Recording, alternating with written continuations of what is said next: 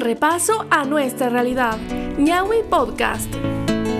Hola amigos de Ñawi Media, ¿cómo están? Muy buenas tardes. Les damos la bienvenida a otro podcast más. Estamos acá reunidos todos, toditititos.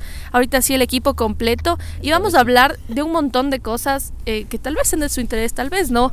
Y si no, bueno, la próxima nos avisa y le invitamos acá también a sentarse y a formar parte del panel de este podcast aquí entre panas con eh, Ñawi Media.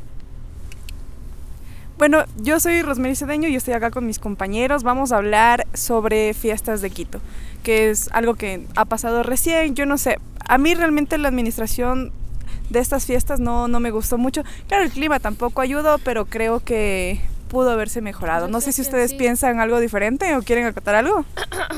Eh, ¿Qué tal muchachos? Un honor estar aquí en este mi primer podcast, ¿no? Porque el anterior nos perdimos y ¿qué me decías, Cora? Pues esta gente... Fiestas de Quito, ¿qué te pareció? ¿Te gustó? ¿No te gustó? ¿Se puede mejorar? ¿No se puede mejorar? Quizá desde la actividad social, desde el fin de que la fiesta volvió al barrio, porque hubo muchas actividades dentro de lo que fue la cultura, la música y que hubo más cercanía con la gente, quizá fue algo, una propuesta más interesante, ¿no? Hubo mayores actividades, hubo más ferias culturales, yo creo que por ahí como que fue mejorando. Ahora hay que ver también qué dicen la demás gente, ¿no? Los que estuvieron en la mayoría de eventos. Esta gente imberbe. Ya, bueno, hola, ¿qué tal? Habla Rodrigo de nuevo. Estamos de regreso con un nuevo podcast. Eh, referente a la cuestión de las fiestas de Quito, a mí me parecieron que, o sea, sí, de una manera regresaron a los barrios, pero personalmente habían algunos eventos que personalmente hubiera sido mucho mejor la planificación. Por ejemplo, el concierto de la Floresta, que es un claro ejemplo, que lo hicieron en una calle súper estrecha. Personalmente estaba bien estrecho.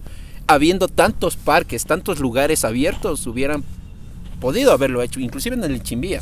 Bueno, eso es un ejemplo nada más. No sé cómo serían las otras, pero personalmente esa fue el único concierto que no me agradó mucho. No por los artistas, no por, eh, por la calidad de artistas que estuvieron, sino por la... ¿Qué otros conciertos? Estuve en el concierto de las Chiris, estuve en el concierto de Calderón. Bueno, esos dos. barrio full, ¿no?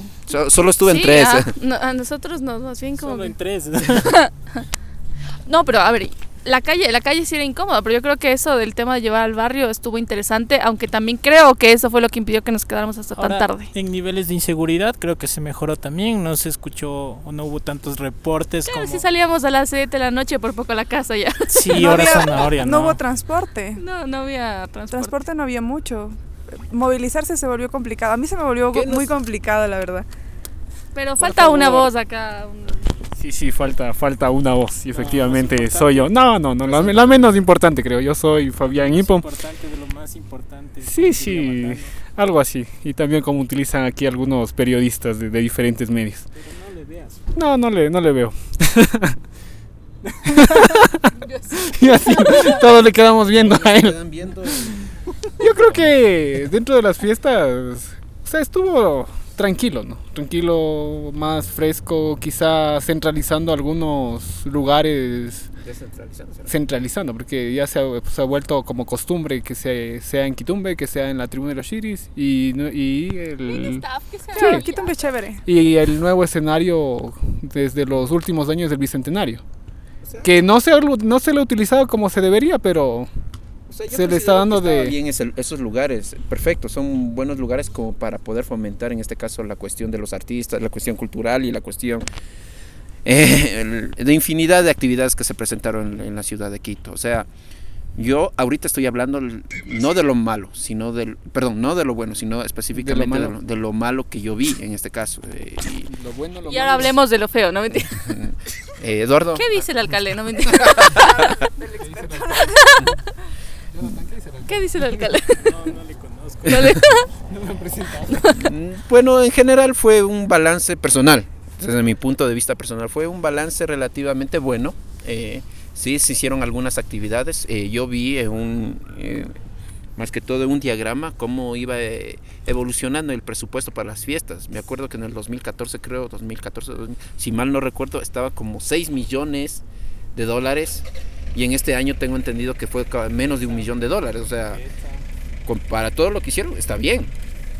Inclusive en el desfile del desfile de la confraternidad hubo una buena una organización decente en comparación con claro años sobre todo porque las reinas les tocó ir a pie sentir lo que bueno estoy hablando en general de ahí casos casos específicos sí se puede hablar como ya la reina no pertenece al municipio entonces ahora sí que camine sola entonces es que eh, es que tampoco ya tiene los inversionistas no a la ciudad entonces ya como lo hizo la fundación ¿y qué opinan acerca de eso ustedes como no quería preguntar porque hay un tema que muchos dicen que no hay fiestas de Quito porque no hay toros por ejemplo. Eso ya desde hace años ya pero ¿por qué no habría fiestas de Quito porque no hay toros? No sé, quizá ese, ese pensamiento colonial de que... Más que colonial es un pensamiento eurocéntrico, puedes decirlo no, también. No, no, colonial, tiene mucho que ver. tiene mucho que ver con el pensamiento colonial, es decir, si no están aquellos que hicieron Quito como es, o como el Quito que debería ser, entonces... estamos festejando la Fundación Española de Quito, no estamos festejando la eh, Fundación Andina o la Fundación que es que eso también es, un error histórico. No, o sea, es que depende.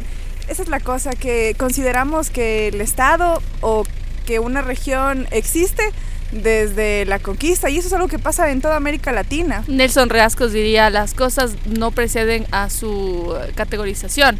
Además que la historia la cuentan los ganadores, ¿no? Exactamente. Quienes perdieron no te van a decir cómo se fundó la ciudad. Pero es que no están contando ellos la historia. Nosotros estamos contando nuestra historia desde la, nosotros contamos nuestra historia desde el lado ganador. Ese es el problema. o sea, es claro, es que estamos replicando porque nuestro por eso, claro, la nuestra educación también viene desde nuestra educación está impuesta desde el, desde el eurocentrismo, pero eso no quiere decir que deba ser así siempre y que debe estar normalizado. Es que no estamos hablando desde un deber ser, estamos nosotros ironizando el tema.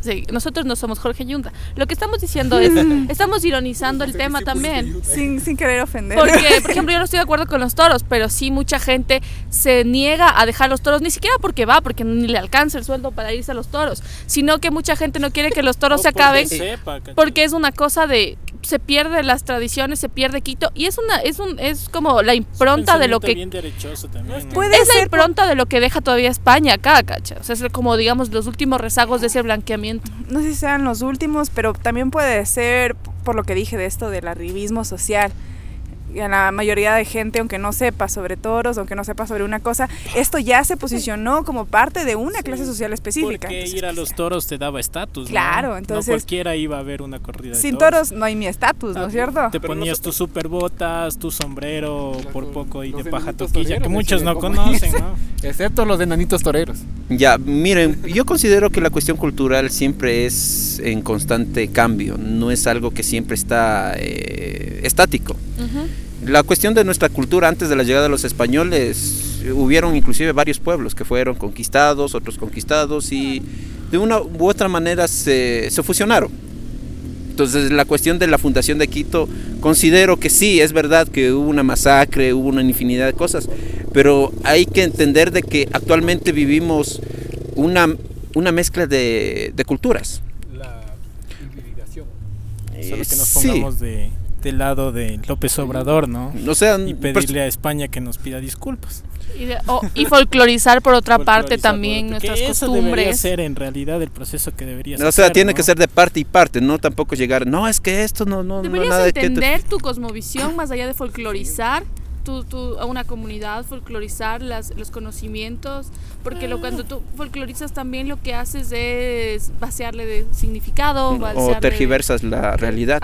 Y Por ejemplo, lo otro, que es lo que hace precisamente el lado que estamos criticando. Eh, y es justamente lo que trato de decir desde mi punto de vista por el simple hecho de que a veces He visto gente que dice, no, es que los indígenas deben ser así asado y cocinado, o la cultura debe ser así asado y cocinado. Y los propios indígenas dicen, no, o sea, no es así. O sea, simplemente están romantizando o inclusive folclorizando la cultura. Si hay casos, no, no estoy diciendo que todos es en general, ha habido casos, entonces, bajo, bajo esa premisa yo considero que la situación de la festejar Quito está bien, festejemos Quito, pero siempre respetando desde nuestros orígenes y y qué es lo que ha llevado a ser el Quito actual de hoy. Y creo que más que más allá de festejar Quito deberíamos empezar por entender ¿Qué es? ¿Qué es? ¿Cómo nos constituimos? Y luego ya, si quieres, farrea. ¿Y qué somos nosotros también? Claro. Somos una mezcolanza. Porque nosotros no nos entendemos si es que nosotros no entendemos de dónde venimos, ¿no? Estamos eh, intentando todo el tiempo borrar nuestras raíces, borrar nuestra historia, pero si es que nos conocemos así ciencia cierta qué es lo que nos construyó, pues no sabemos quiénes somos al final de cuentas. Es como decir, tengo, eh, es como decir construir una pirámide sin bases, o sea, tú no sabes de dónde vienes y quieres ir, y quieres ir hacia un lugar sin tener un, un inicio. Volviendo un poquito al tema del que Yo estábamos. Lo que digo, Sí, solo para dale, terminar, es dale. que ya hubo un voto popular y ya se decidió, Sí, ¿no? los toros. Seguir en, no, no, seguir en el tema de los toros me parece ya... Ajá. Yo de los toros de ahogado. Seguir no estoy a favor molestando de los con toros, Jota, pero ¿no? respeto los criterios de, la de alguna gente. A mí lo que, que- a mí lo que no me parece No, que sea es correcto es como aliarlo no, a las tradiciones quiteñas. Pero sí creo que podría se ser beneficioso para una sociedad como un espacio de, de des- desfogar la violencia que existe en la sociedad. Yo creo que esos espacios sin o sea, yo no me atrevería a juzgar a alguien que le guste los toros, que le guste los toros porque le guste ver la- ese tipo de violencia y, y para él sea un espacio de desahogo. A mí lo que me molesta es que lo, lo asocien a las, a las tradiciones quiteñas o que digan que todos tenemos que, nos- a todos nos tiene que gustar eso o a todos O sea, no yo no nos creo tiene que sea un gustar. espa- un espacio toros- de desfogue de la violencia. No, no tiene fiestas, eso quiere decir. Yo no Eso, creo que eso era- no me, no Mira, me yo parece. no creo que, era, que, era un te- que sea un tema de desfogar la violencia. Mira, cuando el- los años que estuvo la Plaza de Toros ahí, que ha- hacían corridas, los exteriores era un espacio tremendamente violento, imposible de transitar. Puro borracho. Era súper complicado. Y la gente que no podía entrar porque no le alcanzaba la plata se quedaba afuera bebiendo, eh, haciendo desmanes, eh, sí, súper finos y todo lo demás, pero hacían desmanes. Claro. Sí, Entonces sí no que- que Quisiera sea, saber el dato que sea un de cuánto el porcentaje de la gente que se iba a ese evento ingresaba. Yo considero que la mayoría Se quedaban afuera. se quedaban afuera, solo pocas personas ingresaban. Ni siquiera Pero veían los solo toros de la solamente estaban Y los que ingresaban alrededor tampoco por es el que veían ambiente. el...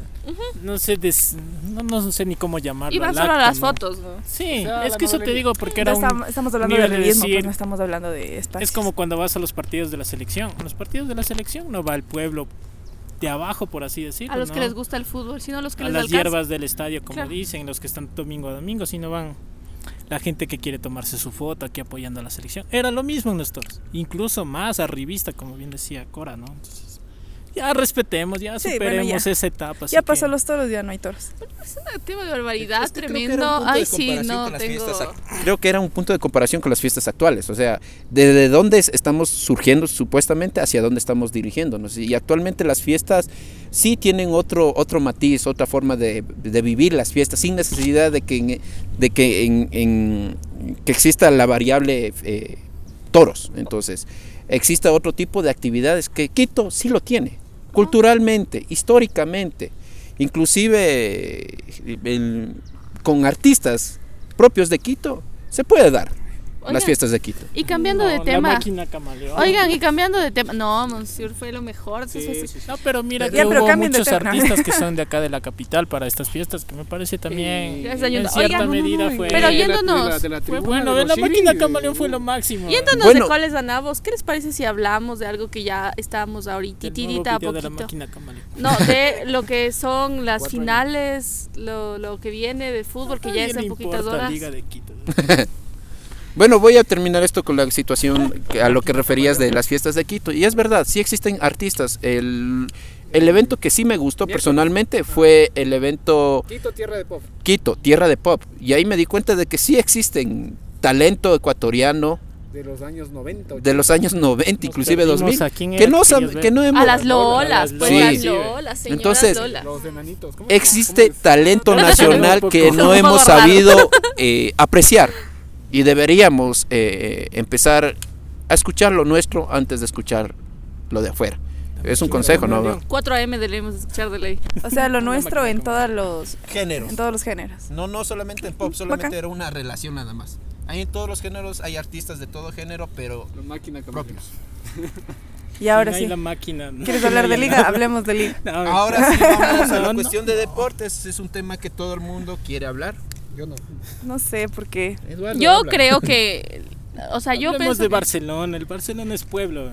Barcelona es pueblo. ¿Sabes qué? Hay una cosa con Barcelona y eso me contaba mi, No, mi no. tío. Acá en Quito Aucas. No, no, ¿sabes por qué? ¿Por qué no? Aucas tiene muchos hinchas que no son de pueblo. En realidad, la mayoría de sus hinchas de Aucas. La, construcción. La, percepción que nosotros tenemos es que Aucas es un equipo Ajá, es verdad. De hecho, es uno de los equipos que tiene su financiamiento. Es, es como la élite del sur, eso sí, eso sí. Es la élite del sur. nunca fue un equipo popular, porque mira que surgió. los viejitos que eran hinchas de Aucas. Claro, mira que Aucas surgió dentro de las petroleras, ¿no? Los que trabajaban en las petroleras no eran. Shell. Pero esta, pero miren que esta, este, este suceso no es nuevo. O sea, los primeros equipos, los primeros, espera, los primeros equipos de fútbol que nacen en América Latina, específicamente, específicamente en Argentina, son atrás de las fábricas de, de, pintura en, en, Boca. Ajá, en el barrio de en el barrio de la Boca y ahí nacen los dos equipos más emblemáticos de Argentina y también de América Latina. Pero nacen ¿por qué? Porque es como que vayan los espérate, que, que caramba, que los obreros, que los obreros eh, salgan a, a, divertirse, digamos, en este espacio de ocio que les dejaba, entre comillas, la empresa. Empresas eh, inglesas les dejaban como que vayan a jugar en el patio de atrás, más o menos. Así, y así nace y así nace también Aucas y eso es lo que les quería decir de Barcelona. El tema de Barcelona, ¿por qué es tan popular entre la gente? Barcelona iba a jugar en los recintos. O sea, Barcelona iba hacia Barcelona es Ecuador. claro, Barcelona se metía a los recintos y los niños veían a sus, a sus estrellas jugar en, el, en la canchita del, del, recinto, en la canchita de, tu ciudad, en la que no iba ningún equipo. Pero Barcelona también es creado por... Claro, por supuesto. Por, por élites. De hecho, es lo bonito del fútbol. Veámosle, el escudo. Fueron creados por élites. Entonces, es que eso es lo bonito del fútbol, el, porque el origen del fútbol fue precisamente eso. El fútbol estaba destinado al principio para las élites. O sea, el origen, como te lo, en las universidades inglesas los que jugaban no eran precisamente la gente obrera o los esquiroles que se conocen en Inglaterra, ¿no? Entonces es como una apropiación simbólica de cómo fueron los obreros adueñándose de un juego que no era para ellos. Y después que les quedó a los ¿Y por qué crees que a la a la élite ser directivos? ¿Y por qué crees que el fútbol llegó al, al público en general? Uh, yo pienso que vieron la, posibilidad de, Yo pienso que las élites vieron la posibilidad de, decir, vamos a... Les gusta esto, esta gente, dejémosle este deporte acá, yo me quedo con este deporte más elitizado. y... Ajá, y de acá monetizo. Porque a, fin de cuentas fue lo que pasó, ¿cacha? Ellos se quedaron con un deporte más elitizado y les dejaron al pueblo este deporte que era el fútbol, más económico. El concepto más importante dentro de ahí es que el fútbol se volvió tan popular porque se volvió un espectáculo. Entonces cuando ya gana espectacularidad empieza a atraer a muchas masas. Entonces ya ahí tienes el negocio completo, entonces aparecen también los medios de comunicación, dicen aquí tenemos un espacio en el que podemos vender información y también podemos vender publicidad, entonces ya, lo conviertan en todo un fenómeno, no pasa lo mismo con otros deportes. Entonces, bueno, yo considero más que todo por el hecho de que eh, el fútbol en sí es uno de los deportes que es más fácil jugarlo, porque la mayoría de los otros deportes tú necesitas, sí, te digo, la mayoría de los deportes tú necesitas, por ejemplo, raquetas, palos, lugares específicos. En cambio, con el fútbol tú tienes la, la facilidad de poder coger inclusive una bola de una bola de, papel, a enrollarlas y, jugar, unas dos piedras y todo eso. Eso hace que el, fútbol sea más factible eh, utilizarlo en una infinidad de, bueno, yo creo que respecto al, fútbol y como lo decías, ¿por qué se hizo tan popular? Es también porque eh, como tal ya dejó de ser un deporte, sino se convirtió en un negocio rentable. Bueno, y al momento que, se es después, porque vieron, eh, verás, desde mi punto de vista como, desde mi punto de vista mercadólogo, eh, es el hecho de que ellos los las personas que tenían este poder adquisitivo vieron un buen negocio en esto. Porque, y porque si te das cuenta, solo los deportes colectivos son, algunos, no todos, son negociables. Los deportes individuales casi no, o son pocos, muy pocos. En realidad ese es un error porque mm, estamos con esa imagen de que el fútbol genera hoy por hoy millones de dólares, pero dejamos de otros deportes como el cricket, por ejemplo, que no es popular acá en Sudamérica, pero que genera un montón de plata más que el fútbol, la Fórmula 1, el, béisbol, el mismo baloncesto y el tenis. Son deportes que están por encima del fútbol. Entonces, no sé, nos quedamos con esa con esa idea del fútbol también porque es el, el que más jugamos acá y el que, más popular acá en Sudamérica. y el que más gente lo puede ver. Y posiblemente, no, no, y también posiblemente entiende las reglas. No, es que más que nada, mira, verás, más que nada también veamos la construcción de nuestra sociedad. O sea, nuestra sociedad nace también y está en su mayoría conformada por obreros. Hijos de obreros. Entonces también es mucho más fácil que un deporte que ha sido asignado para, para los obreros se quede y sea popular en esta sociedad. Ahora, por ejemplo, el béisbol mueve un, un, un, eh, un jugador menor lo que un delantero estrella de fútbol te mueve tranquilamente unos 200 millones lo que movió este Neymar eh, para irse al, al París. Ajá. Entonces, yo creería que lo que sí, o sea, que es un tema de que nosotros no estamos como que no tenemos el, el conocimiento. Ahora, no me parece que sea un deporte fácil. Sí, tal vez es mucho más asequible jugar en temas económicos, pero fácil no es. De hecho, es uno de los deportes que se tiene muchas similitudes con el capitalismo, tiene casi nada de regulaciones, las reglas son mínimas frente a otros deportes eh, igual de, de práctica colectiva, las, las reglas son mínimas, tienen un montón de, de, de, permisos, tú puedes hacer un montón de cosas. Recién en estos últimos años, en este último, en estos últimos siglos, en estos últimos siglos, bueno, recién en estos últimos años, perdón, se ha ido regularizando poco a poco. O sea, como el bar, ¿no? Que es algo como que la prueba. No solo el bar, los seis árbitros. ¿no? Porque el fútbol sí te da como que muchas libertades también, ¿no? Claro, es, es como el Por eso mercado, te hablan de la picardía sudamericana, entonces hacer trampa para ganar. Maradona es un ídolo porque metió la mano de Dios. Entonces La son cosas Pero con el bar también- ya deja de existir eso.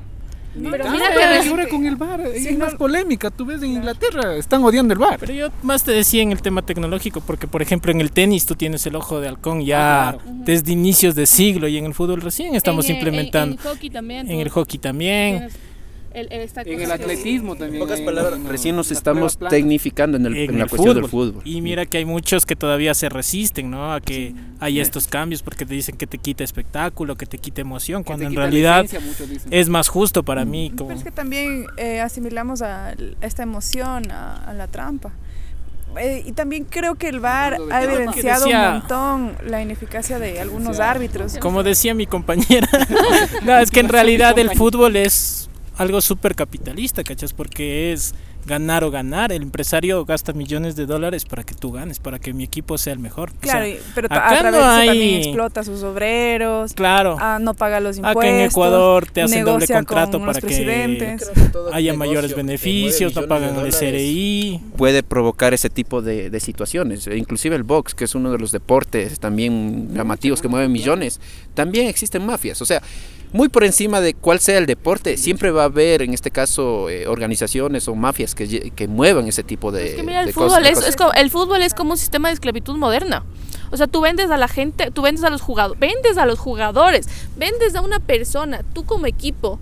Depende cómo hagas el contrato, cómo la gente te haga el contrato. Tú sin preguntarle al tipo le puedes mandar a Rusia sin que el tipo te diga, sí, no, no puedo.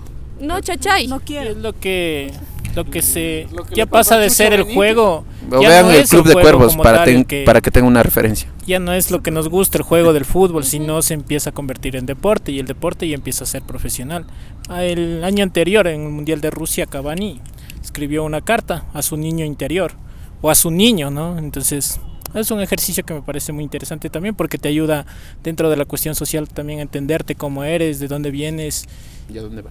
Y más que nada por qué eres así, porque nosotros como personas llegamos a un punto en que somos por todo lo que está a nuestro alrededor, no por todo lo que es la sociedad conlleva. Pero más allá de eso, lo que Cavani escribía era precisamente el punto ese, ¿no? Que ya cuando él se convirtió en profesional, él sintió que dejaba de amar el fútbol porque él extrañaba, por ejemplo, jugar descalzo, decía, en la canchita de tierra, mientras se quedaba con sus amigos, mientras pateaba el balón y la lluvia le caía en el rostro, por ejemplo. Extrañaba eso y decía, ¿Quién no extraña ahora eso? es ahora es un momento como que un trabajo y tengo que levantarme todos los días, entrenar, cuidarme, no comer lo que me gusta y luego ir a descansar y al otro día lo mismo, la monotonía. Entonces decía, él decía, cerraba su carta recomendándole a su niño interior que nunca pierda esa pasión por el juego. O sea, en pocas palabras, la cuestión de los negocios hace que un deportista pierda la pasión. Como todo, ¿no? Como Ajá. todo el sistema capitalista.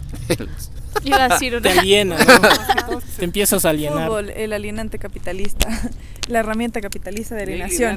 Yo, como yo ¿no? considera- O sea, yo consideraría que sería bueno de que eh, en un momento cuando hablemos específicamente de deporte y específicamente de fútbol, llamemos a una persona que, se- Alguien que sepa. Que que sepa. que sepa bien de Algún fútbol. juez.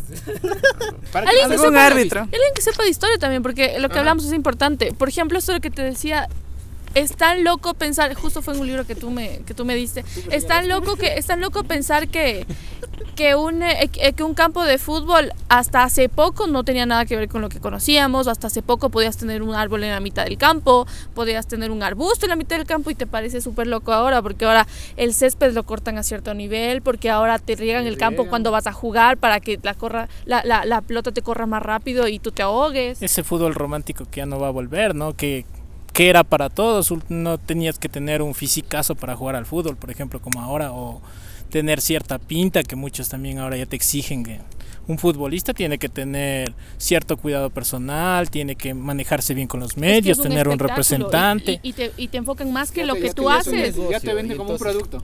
claro, y más que todo es una marca ya, inclusive. y ya se convierte en una figura pública, ¿no? Pero es que mira que tu marca no pasa por lo que haces con los pies, que es lo que debería importar, sino pasa con... Te, te, te puedes pegar 10 segundos, 20 segundos enfocándole al, al, a la cara de Ronaldo y no a lo que hizo Ronaldo en la cancha. Cuando deberías tú primar el juego de Ronaldo frente a verle su, sus cejas súper bien depiladas, ¿me entiendes? Ahí tendría una contraposición porque Messi no es que digamos es una maravilla de jugador físicamente hablando o estéticamente hablando, pero es que ha mejorado. es que Messi en cambio es argentino y los argentinos ya sabes cómo son. ¿Cómo son los argentinos? ¿Cómo, son? Venden humo por donde haya. No, pero verás que en el tema en el tema de Messi, si tú ves cómo evolucionó desde el año 2009, que fue como que su boom, su explosión ya cuando ganó la Champions, hizo el gol en Roma en, en la final de la Champions League empezó a mejorar su tema de comunicación también, empezó a tener mayor prensa alrededor, empezaron a tratarlo mejor, a cuidarlo más. Él empezó a trabajar más. su, esposa empezó a aparecer más, que no es nada, no es algo que fue así espontáneo. O sea, eso está bien, siempre y cuando sea la camisa, gacha. Siempre, siempre que sea lo que prime es su, eh, su capacidad, su talento, muy por encima, porque hay jugadores que más que talento tienen simplemente una imagen y lo que vende es una imagen. Hay algo curioso, porque si nosotros analizamos el fútbol, por lo general, y es algo que tengo yo, un tema y una discrepancia, cuando nosotros hablamos de fútbol, por lo general pensamos en Cristiano Ronaldo, pensamos en Messi, no pensamos en el fútbol femenino.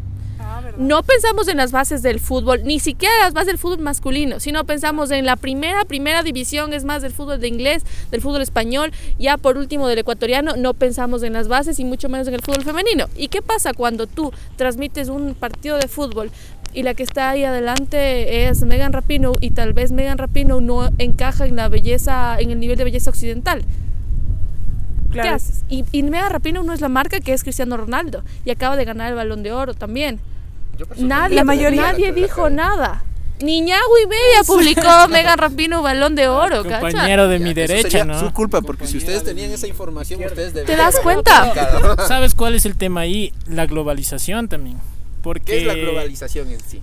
Ah, estar con lo que está en boga, por así decirlo, para definirlo de... selección del periodismo también. No, no, es que también hay qué es lo que nosotros queremos ver, ¿no? Porque nosotros también tenemos un filtro, independientemente del filtro que pueda tener eh, los demás medios, nosotros también tenemos un filtro. Pero no me iba a ese punto, me iba a... cuando tú... Eh, cuando, no, es que cuando tú creas la marca, cuando tú creas la marca de un jugador, de fútbol, hombre, el momento en el que tú te vas de un equipo y, estás grabando la transmisión de un, partido, ¿cuál es la marca y cuál es el, tema que del cual se habla? Entonces, en una transmisión de fútbol femenino, hay mucha gente que te sigue hablando de si es guapa o, o lo que sea cuando tú deberías ver las cualidades o deportivas. la nota sexista de las 10 mejores fútbol, las 10 mm. futbolistas más, guapas del mundial. Más sexys, porque es que la mujer no termina de estar a un lado de, de, de, ser objeto sexual. O sea, lo que pasa en ñañas, por ejemplo, a ellas también se las... Chon, chon, chon, chon. ¿Y eso qué es? un equipo de fútbol femenino. ñañas es un, equipo importante, uno de los más importantes de la capital. Sí, sí he escuchado, pero... Y no es que no tengan buenas jugadoras, pero se pretende también vender la imagen de estas jugadoras para ocupar más, o sea, como para ser visibles dentro de este fútbol masculino. ¿Y ustedes creen que eso sería bueno para ellas como, como para que puedan tener mejores ingresos? Verás que el tema de ingresos en los futbolistas es ecuatoriano, es mínimo nulo. ¿no? Ajá, o sea, las mujeres van a jugar por nada. Ojo, eh, ojo, mínimo estoy hablando de manejar una marca, de, en este caso de los jugadores, una marca. La única jugadora aquí que tiene marca se llama Fernanda Vázquez. La única jugadora en el país que tiene. No, ella es Maita. ¿Ves que ni siquiera sabes cuál es Fernanda Vázquez? Ella es la que más tiene marca. Pero es es eh, Maita Vázquez la que se. Y Maita Vázquez, hay una cosa. No, no, Maita Vázquez hay una cosa curiosa. Maita no estaba jugando, Maita se, se dedicó a dirigir y apoyar eh, el fútbol femenino en su crecimiento porque él vio que no le alcanzaba la plata y necesitaba vivir de algo. Entonces, como a ella le fue mal, le fue mal en España. Eso suena medio triste. No, no, no. es que Pero es que es la realidad de las que muchos jugadores no, no, eso fue súper triste, ¿verdad? Verán, verán, la man, la man viene, la man eh, se va a probar, es, la man se va a probar en España primero. Se va a probar en España en, eh, no, no, en el en, en uno de Cataluña, que era no. Uno de Cataluña, Barcelona. Otro, Barcelona. Sí, pero no en uno, no, en Barcelona, de Barcelona. Cataluña de Cataluña. Espérate, la man va a hacer prueba, estuvo en un equipo de Cataluña Cataluña. pero no, quedó. Se queda en un equipo de Cataluña un tiempo. Le va mal, regresa. La man regresa acá porque también en España no te pagan más de mil euros. A ver, vamos a ver, mil euros te alcanza lo que te alcanza un departamento allá. Entonces, ahora, tú vienes, regresa la man acá y la man se da cuenta que no tiene plata para vivir del fútbol porque el fútbol no le alcanza, tiene una carrera, si mal no estoy, es mercadóloga también y lo que ella se dedica en, es... En el fútbol de varones puedes vivir aquí. Espera, lo que ella se dedica es a, a, trabajar en el fútbol femenino, en el crecimiento del fútbol femenino y crea una academia, Academia Maita Vázquez. Y con la Academia Maita Vázquez hace una alianza con el Deportivo Cuenca para la filial femenina. En la filial femenina la MAN estuvo, digamos, trabajando en el lado administrativo, en el lado del proceso, más no en el lado futbolístico, que era lo que ella hacía como jugadora. Después de un tiempo, lo que hace ahora, y ahora, claro, toda la gente, uy, Vascones, Vascones, claro, Vascones se va a boca, pero Vascones se va a boca debajo de la mesa, porque nadie conoce quién es Vascones, porque a nadie le ha interesado ir a ver quién es Vascones. Kerly Reina estuvo hace un tiempo triunfando en España, creo que sigue en España todavía, le fue bien. Kerly Real, perdón. Está, le está yendo bien en España y en los medios, literalmente, no pedían que no le saquen a Kerly, a Kerly Real en las, en las, en las listas de los, de los jugadores de que juegan en el extranjero, que están brillando en el extranjero. ¿Por qué? Porque era mujer. Literalmente. Te lo digo. Eso no es discriminación. Es discriminación.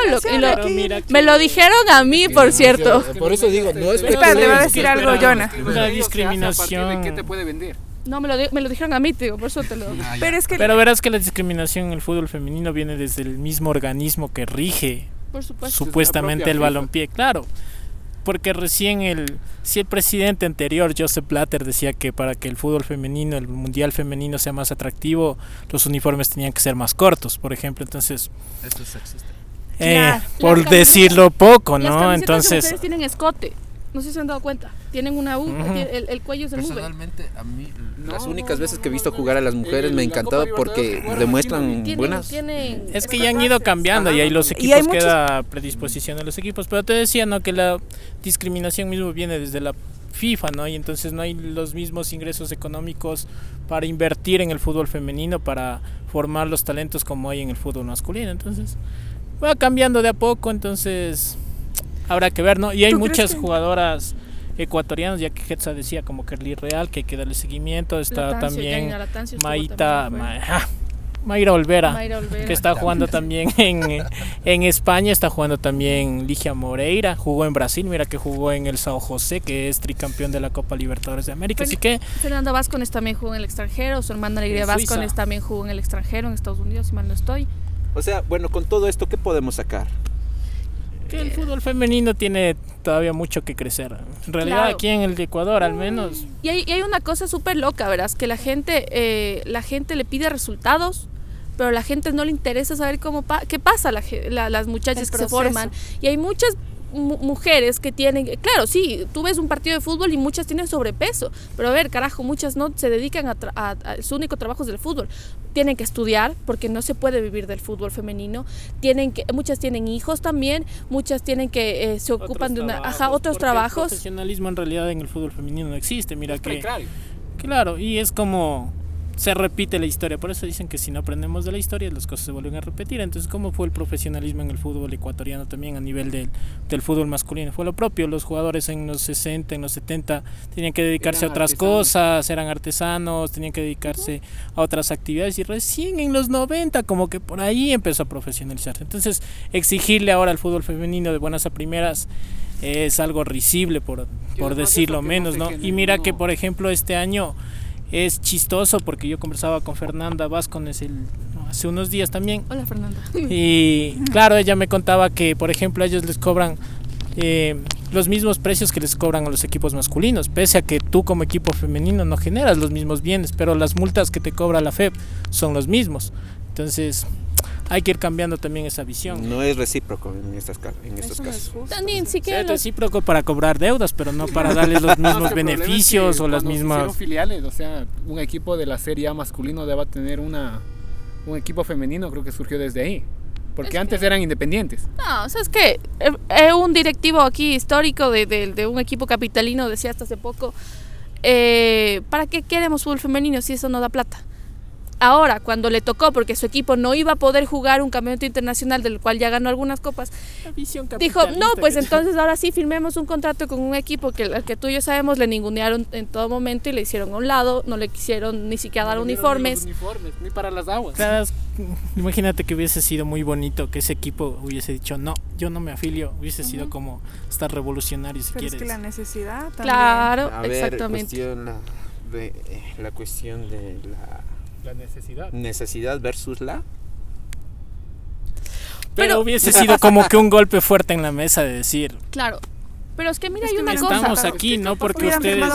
Porque si no es como que viene alguien y te oficializa, ¿cachas? Cuando tú ya estabas haciendo esa actividad. ¿Por qué alguien viene y te dice, ah, sí, ahora sí, como ya yo les reconozco, ahora sí? Y aparte, cuando tú ponías de tu plata para que. Cuando tú como técnico ponías de tu plata para que el equipo pueda entrenarse, porque necesitabas pues. que tenga mejor rendimiento físico, ibas y pagabas a un entrenador eh, o un coach y le pagabas de tu bolsillo cuando tú no tenías un sueldo para que a tus chicas les entrenen. Entonces, ahora que ven un equipo simplemente a usar tu nombre, a usar tu mano de obra gratuita. Y mira que es cierta forma de explotarte también, porque no es que el equipo vino y dijo, sí, a ver, ahora van a ser filial mío y yo les voy a pagar. hay muchos equipos que ni en el fútbol femenino de los ¿Cuántos equipos hay? 22 me parece. No reciben dinero. Creo que pagan dos, tres máximo a sus jugadoras y un sueldo así mínimo. Entonces, y claro, la gente ¿cómo puede decir, hablas de profesionalismo en ese tema? La gente puede decir, bueno, sabes que aquí en Ecuador vamos a los campeones del mundo, Estados Unidos. Estados Unidos del fútbol femenino genera ingresos, versus el fútbol el fútbol masculino genera pérdidas.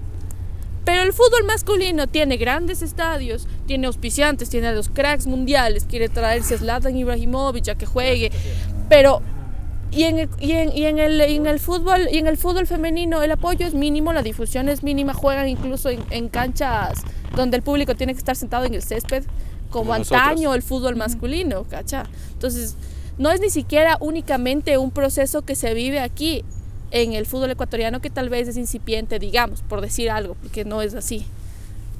Ya, entonces yo consideraría de que nos falta mucho que crecer en el fútbol femenino. Todavía existen eh, este tipo de situaciones que tenemos dentro de nuestra sociedad en discriminar inclusive al, fútbol femenino. Pero ¿cómo cambiaríamos? Eso sería algo. Ahorita ya hablamos del, problema. Entonces, ¿cómo podríamos... Eh, yo creo que está creciendo. Yo creo que está creciendo porque con esto de que al menos se les toma en cuenta, porque es un primer paso. es un primer paso. Se les toma en cuenta. Ya les voy a tomar en cuenta. Que es el problema, la mentalidad. La mentalidad no se, no se trata de que únicamente del fútbol femenino, del fútbol femenino. Yo creo que se trata de una mentalidad de cómo vemos nosotros, ajá, de los espacios, los espacios que les son permitidos a las mujeres también. Entonces creo que el análisis es mucho más profundo porque si se les toma en cuenta nomás, pues cuando se quiere. Si al menos ya les estoy tomando en cuenta. Yo creo que un cambio de mentalidad. Hacia la mujer, no hacia el fútbol. Hacia la mujer, hacia los espacios que, que la mujer puede, es capaz de, de ocupar y puede ocupar y no necesariamente ligados al, al, al género o al sexo, porque por lo, mucho tiempo el fútbol ha sido, aún hasta la actualidad, ligado como a la masculinidad, ¿me entiendes? Entonces, si nosotros cambiamos esa mentalidad, empezamos a también pensar en que hay la posibilidad de invertir. Hay que buscar igualdad, creo yo, para que también el fútbol femenino empiece a desarrollarse y empiece a dar pasos firmes.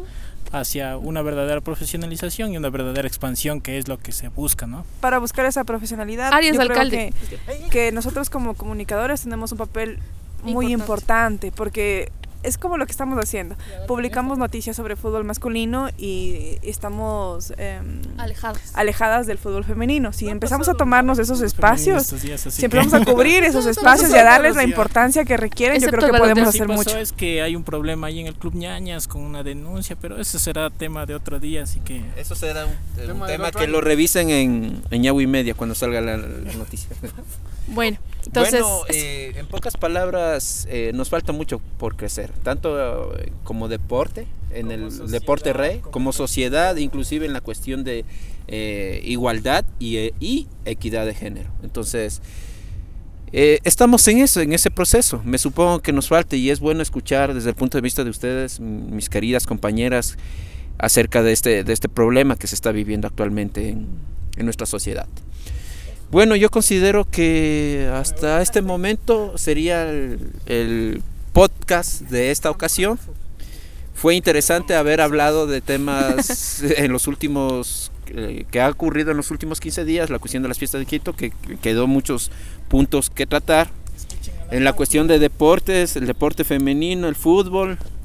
Y bueno, eso da mucho de qué hablar pero de todas maneras esperamos que la próxima vez que topemos estos temas tengamos invitados que tengan, eh, en este caso, la experiencia y el conocimiento acerca de estos temas. ¿Algo que acotar ustedes? Mis feliz Navidad, próspero año nuevo. celebren Hanukkah, lo que celebren y pasen bonito. Ya nos escucharemos otro día. Va a haber otro podcast antes del año. no, vamos a tener otro podcast. Lo va a festejar. Quién sabe y me atropelle alguien. No, no, me atropelle no diga un gato. me atropelle alguien a que me atropelle. Me atrope a que me atropelle la realidad. A ver. Ay, qué fuerte. eso, eso estuvo súper fuerte. Con esas nos, con esas nos despedimos. Después de ese piedrazo procedo yo a retirarme. Justo antes de la lluvia. Por cierto, les por cierto, les comentamos que ahorita estamos haciendo el podcast eh, al aire libre. Nos encontramos en dónde, mi estimada Hetza? En el Centro de Arte Contemporáneo, bueno, afuera, porque nos dejan entrar del Centro de Arte Contemporáneo. el Centro de Arte Contemporáneo atiende hasta las 5, creo. Sí. Tiene muy buenas exposiciones, a veces son gratuitas.